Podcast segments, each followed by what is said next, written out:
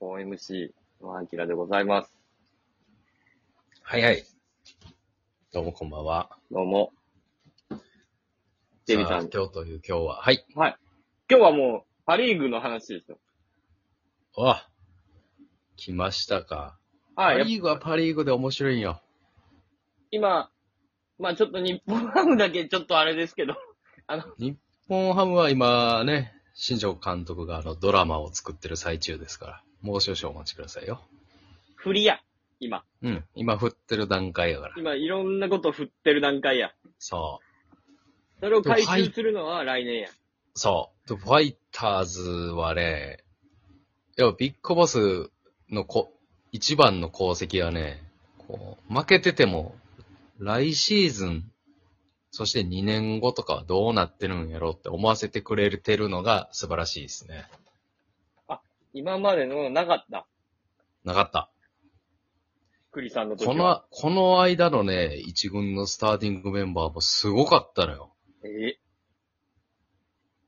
あのね、まあ、他球団ファンの方からしたら、まあ、ファイターズで、ね、野手で、有名どころと言ったら、まずは松本剛でしょうん、そうよ。で、近藤ね。あ、こんちゃんね。うん、そう。あとは清宮。うん、そうよ。で、えー、ジェームス野村。うん、うん、うん、うん。。で、あとは、元気印ね、今川くんとかですかあそうね。今川は、そうね。う。うんん。あの辺をね、全部下位打線にしたのよ、この前。なんて、なんていう采配をするんやって。どういう意図でビッグボスがね、期待してるぞっていうメンバーをね、1番から4番までに置いてある。ああ、な若る手ほど。若手メンバーを。なるほど、なるほど。うん。あ、なんかこういうスタメン。まあ、これはね、まあ正直、強いチームじゃ無理ですよ。そうね。うん。そやけど、まあ、ファンも、なんとなくこう、未来予想図を、描きやすいというかね、そのメンバーを見て。ちなみに、一番期待してたのは誰なのこれがね、キャッチャーの古川くんっ知らんわ。ていう子がね、うん。えー、伊藤博美選手と同期入団やから、2年目かな今年2年目の、うん、うん。えー、強肩強打の左打ちのキャッチャーなのよ。へえ。で、古川選手っていうのは、ファームでも結構、まあ打率は低いけど、結構パンチがあって、まあホームラン打てるようなタイプやねんけうんど、うん。その古川くんもね、その僕もファームでもほとんど見たことなかったんやけど、はい。あの、ライトでスタメンで1番で使って、キャッチャーじゃなくそう、あ、キャッチャーじゃなくて外野で使ったんやってなって、そしたらなんか、今まで外野やったことなかったのが信じられへんようなバックホームで刺して、高校野球みた いな。その、まあ外野手ならではのレーザービームじゃなくて、こうんう山なりのストライク返球みたいな、うん、うん、うん、ううんん、うん。高校野球でね、たまに見る奇跡のバックホームみたいな。うん、うん、うん、うんうん。あれ、あれをプロ野球で見て、こんなんプロ野球で見たことあったかなみたいなうん、軌道のバックホームで。すごいな。 そう。だからまあ、多分、がむしゃらやったよな、本人も。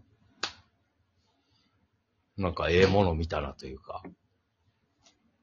だって一まあ多分番、ば、まあ多分、まあ、バッティングがいいから、いろいろ考えたらまあ、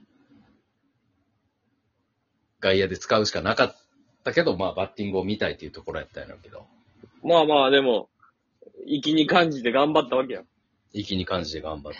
素晴らしい采配するね。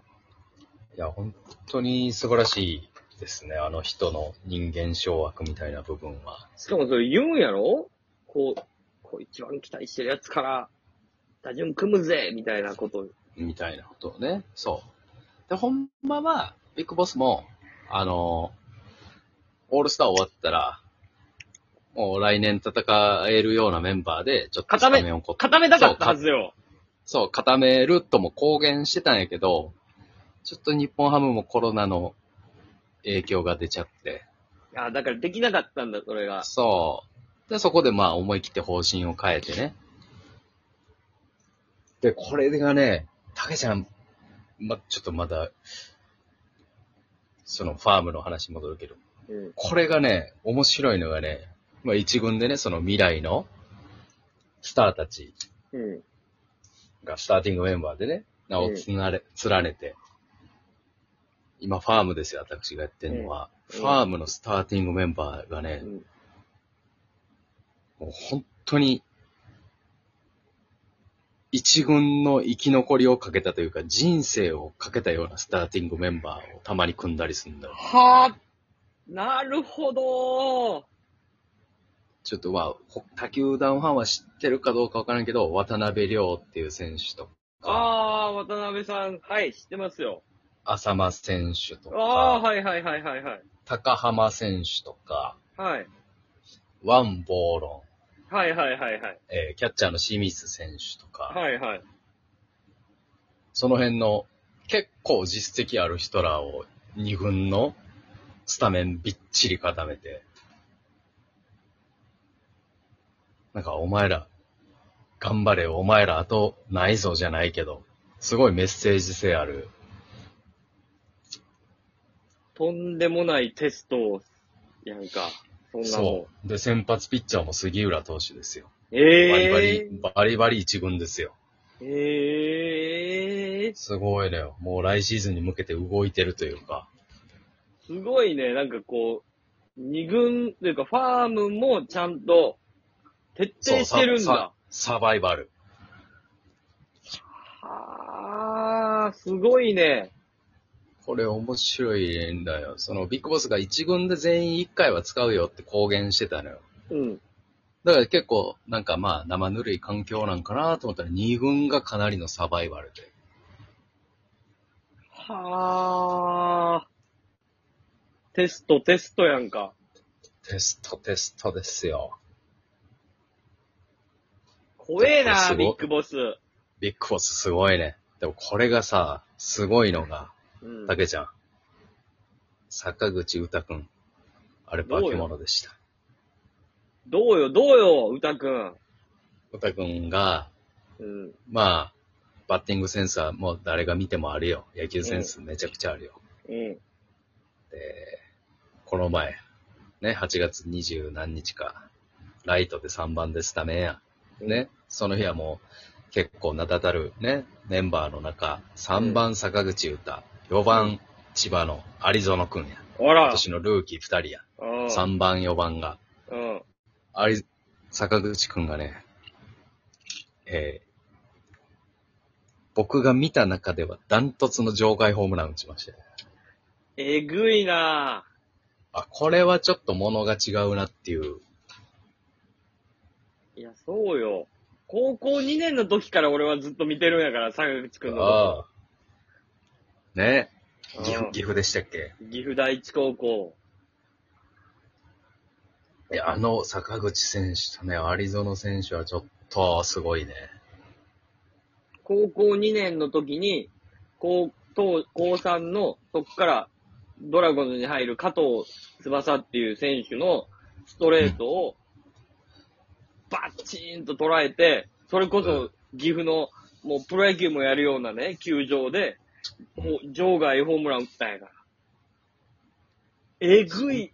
で、その、加藤翼っていうピッチャーの球も140後半で出て、すげえピッチャーおるなえ、この球こんな感じで弾き返したやつおんのって思ったのは加藤、あの、坂口くんやったんやから。は、もうその時から二刀流やったけど、もうすごいパンチ力なんだ。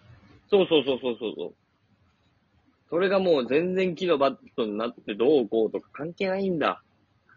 いや、苦しむんかなと思ってたんですけど。ちょっと、4番打ってほしいな、日ハムで。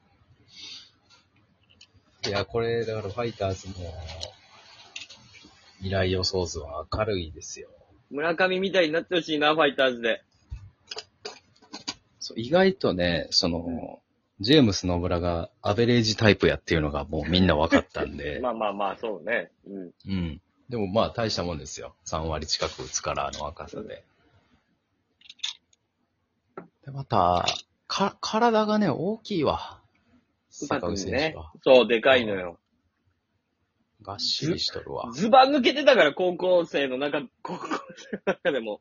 ああ、うん、一人でか、一人でかかったからね。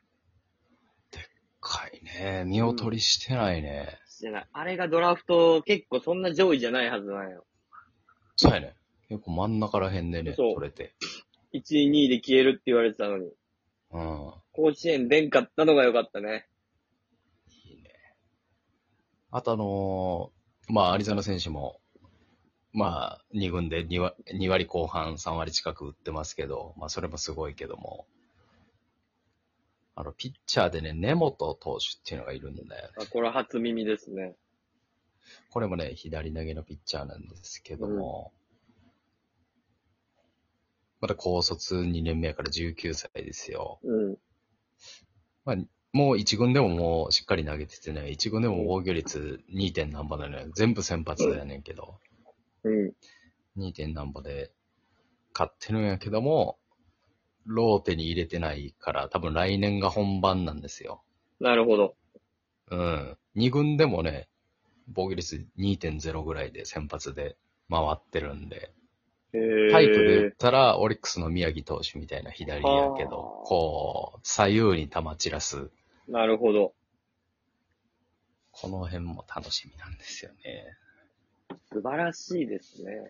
未来は明る、やっぱ新球場に向けて未来は明るいですね。明るい。だから、あの、パリーグの順位はもう見ないようにしてます、一軍は。まあまあ、見たらおしまい。